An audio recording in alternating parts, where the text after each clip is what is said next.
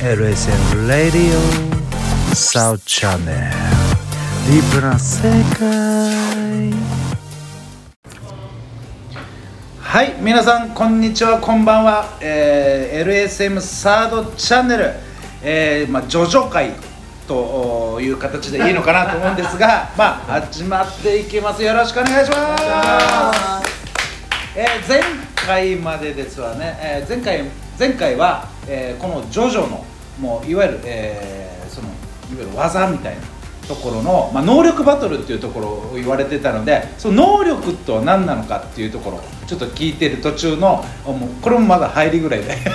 終わってしまって、まあ、そこ続きですね続き、えーで前回は、はい、えーその波紋まで行ったんですかね波紋ですねはいその波紋途中ですかね波紋の途中で、うん波紋はまあ太陽のエネルギーで、はいそれがまあその発動した時にどんな音をするかっていうところで全部はいはいは分かっていじゃあその続きから次回ですけどあそうそうで比嘉さんにこのはい来たんですけど、お前回の続きで言うと、はい石の上にはいカエルさんが乗ってますと、はいはい波紋の力でパンチして、はいカエルさんが生きた状態で岩だけがバカ割れましたと、はいその時の効果音はどんな音でどんな音がすると思いますか今のじゃないですかバカーンとかボコーンとかじゃないですかいやいやいやいやビータローさん答えてもらっていいですかこれはメギャンですメギャンメギャンメギャンってなんだ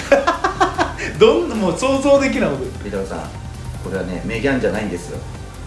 これねメメターですメメタでしたっけ正解はメメターですメメメギタャンは、えー、とおそらくですねそのディオの屋敷に侵入したやつを蹴った時にこう下くがっしゃおじさんみたいに顔がぐしゃってなった時にメギャンってなるのがメギャンなんですへーあじゃあ擬音も特徴的ってこと特です徴的かですとてもでそれを模したあのちゃんとぬいぐるみがあってですねあのカエルのジョジョのカエルのぬいぐるみがあってそれをポチって押すと「ミミタ!」っていうのがあるんですよちまょあっミとミタです答えはジョジョさんとジョジョさんとしても最悪ですねちょっとねあの擬音は間違いがちなんですよあっていうかたくさん出てくるんですかたくさそんうい出てうきま特す徴的いろんなまああの先ほども言ってましたけどご存知だと思いますけど「ゴゴゴゴゴ」とかはいはいはいドドドドドとか有名ですよね緊迫したシーンで後ろの方にこうはい流れてきたりっていうのが有名なんですけど、あのこれもですねやっぱ定期的に復習していかなきゃいけなくて忘れますこの時期にこの時期におすすめのものが一つあってですね「はいジョジョの奇妙な百人一首」ってあるんですああ分かりますえなんですかそれあゲ紙ゲームであるん紙そうですか百人一首です上の句と下の句があって、へえまあなんか上の句がなんか「お前はどれだけの人を殺したんだ」みたいなのがあって、はで下の句が「お前は今までに食べたパンの枚数を覚えているのか」っていうのがあったりとか名台詞が上の句と下の句になってるっていうのがあって、こういうのをやってるとあのちゃんと知識が深まっていくっていうの忘れないっていうはいちゃんとそういうのもあるんですね分かりますねへー今回これはもう最終回までやりましょうかそうジでョジすョねの奇妙な百人一首」めちゃくちゃ面白いっすよへえこれ今のうち言っときますけどむちゃくちゃ難しいのが下の句で「グッド」って2枚あるんですよあでグッドっていうあのーびっくりマークがつかないグッドとびっくりマークがつくグッドがあってこれ3部の話なんですけど兄弟なんですけどダービー兄弟そうなんですよあダニエル・ J ・ダービーとテレンス・ T ・ダービーのダービー兄弟がそれぞれ口癖しそうなんでどっちもグッドって言うんですよ何かがあった時にーでそのびっくりマークで違いがあるそうなんですよこれが何かえーマニアックこれねよく間違えるんですよそう3手決まりしないんですよんちはやふる的に言うとなるほど、はい、まあなんでそれはさておきなんですけど、はあのーなんで能力バトルで、えー、と第2部というところ波紋でですねもう完全に波紋の戦いになってくるんです、うん第1部で波紋の話は出てくるんですけど、はい実際に波紋棒を使って相手を倒していこうみたいになるのはこの第2部から第二部ですねでうん第2部はそのディオが吸血鬼になるきっかけになったのが石仮面っていう仮面があるんですね、はいはこれをかぶって人の血を吸わせるとその仮面からこうなんて言うんでしょうね鉄骨子みたいな骨がバーン出てきて、はい頭に突き刺さるんですよいへでえそれで超常的な力を手にしつつまああ吸血鬼化みたいなのをしてしまうと、ってことはその石仮面が呪われた石仮面ってことですかまあ呪われたというかもともと機能があったんですよあそうそううそうーんそあののそれもまあお前なくなるんで言えないんですけど、まあうん今言った機能でそういう吸血鬼を作る機能があるんですよ、えその理由とかも一応2部で出てくるのでもう皆さんを呼んでいただけたらとえなるほどなるまあまあ、あの2部で出てくるのが、まあ、ちょっとだけネタバレをしとくと2部で出てくるのがその石仮面を作った一族がほどいるわけで2す部ねのボスなんですあボス2部のボスでへす、その一族がいて、まあ、そいつは4人しか出てこないんですけど、まあ強いんですよ。ええだってリオじゃないんですかボスリオじゃないんですよ。ディオじゃないじゃないですもともとディオがその人間を辞めるきっかけを作ったその機械というか石仮面という道具を作ったのがその柱の一族と呼ばれうーるん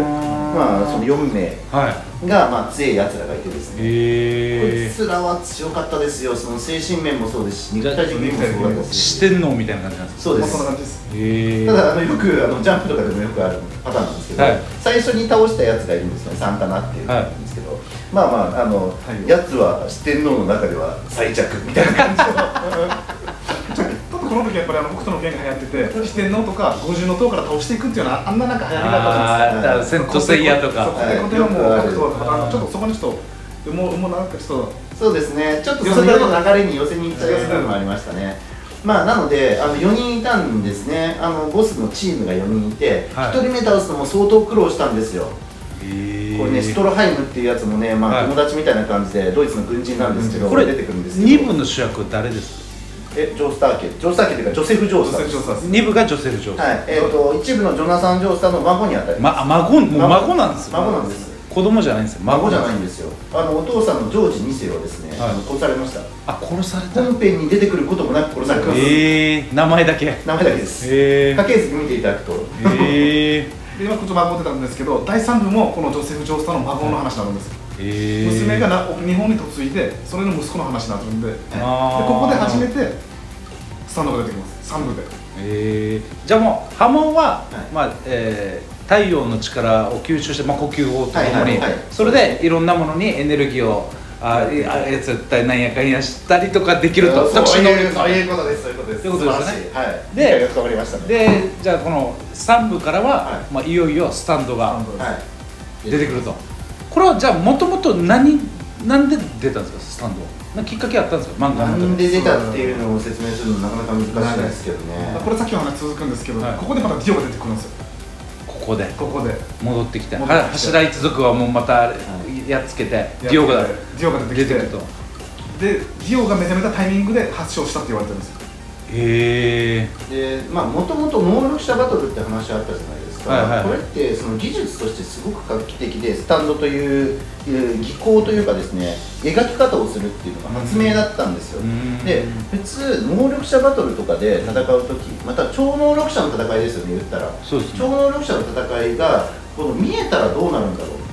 んその能力が人のような形をしてはいはい擬人化して戦ったらどうだろうということをその波紋のエネルギーを擬人化したものがあスタンドなんですよあ波紋の派生バージョ波紋ンなんです波紋なんですね結局精神エネルギーになるんですけど、はいであの漢字で書くと幽霊の幽に波紋って書いて幽波紋って書くんですよでスタンドって読むんですよあは波紋なんでいす波ね紋なんです起源は波紋なんですよえー、あじゃあ、えー、波紋のもともとの能力の上位概念みたいな感じですか上位概念というかそれをより読者に分かりやすくしたのがあースなるタほンどドという能力ですねええあ波紋は結局じゃあ受け継がれてるんですそうですだからさっき言ったように磁石みたいにして葉っぱをくっつけるって話はいしたと思うんですけど、それを人がその自分の力をね人の、まあ、小人みたいなやつがピンピンピンってやって葉っぱをくっつけてるみたいなイメージをした方が読者に分かりやすいよねなるほどっていうことで生み出されたのがそのうん書き方としてのこうスタンドという技法なんですね。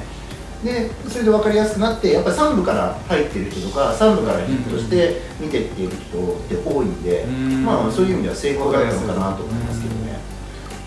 でこのスタンドはまたあれですよ、三部はじゅんなんかうろ覚えなんですけど、はいこのみんな能力を持ってないじゃないですか持ってる人と持ってない人がいる世界ですよねあーまあそうですねあれ確かディオが、はいあの槍持たしてはいあーどんどんどんどん自分の仲間にしていってましたよねえー、っとですね何なんですか正しくは正しくはなんですけど、はあの弓と矢とか、まあ、そういう超常現象を起こすような概念って昔からあった中で、はいその弓と矢という形にして、えー能力をこういろんなスタンド使いを作っていくのは実はですねそのこうディオの配下にいたエンヤバーという人なんですね実は、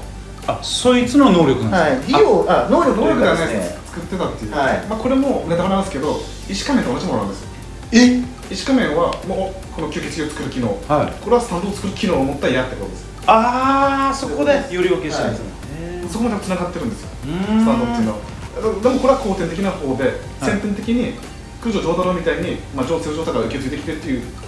アブドルとかも守ってる